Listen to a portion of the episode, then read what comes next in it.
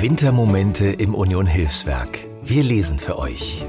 Es ist wieder diese Zeit im Jahr, in der wir mit offenen Mündern die ersten Schneeflocken bestaunen, die erst glitzernd vom Himmel fallen, nur um sich dann in graubraunen Wintermatsch zu verwandeln.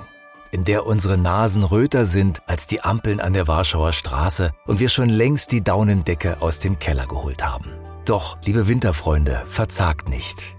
Wir haben die Rettung in Form von Wintermomente im Union Hilfswerk. Wir lesen für euch. Taucht ein in unsere kuschelige Podcast-Höhle, in der wir euch mit einzigartigen Geschichten unserer eigenen MitarbeiterInnen die Winterzeit verschönern möchten.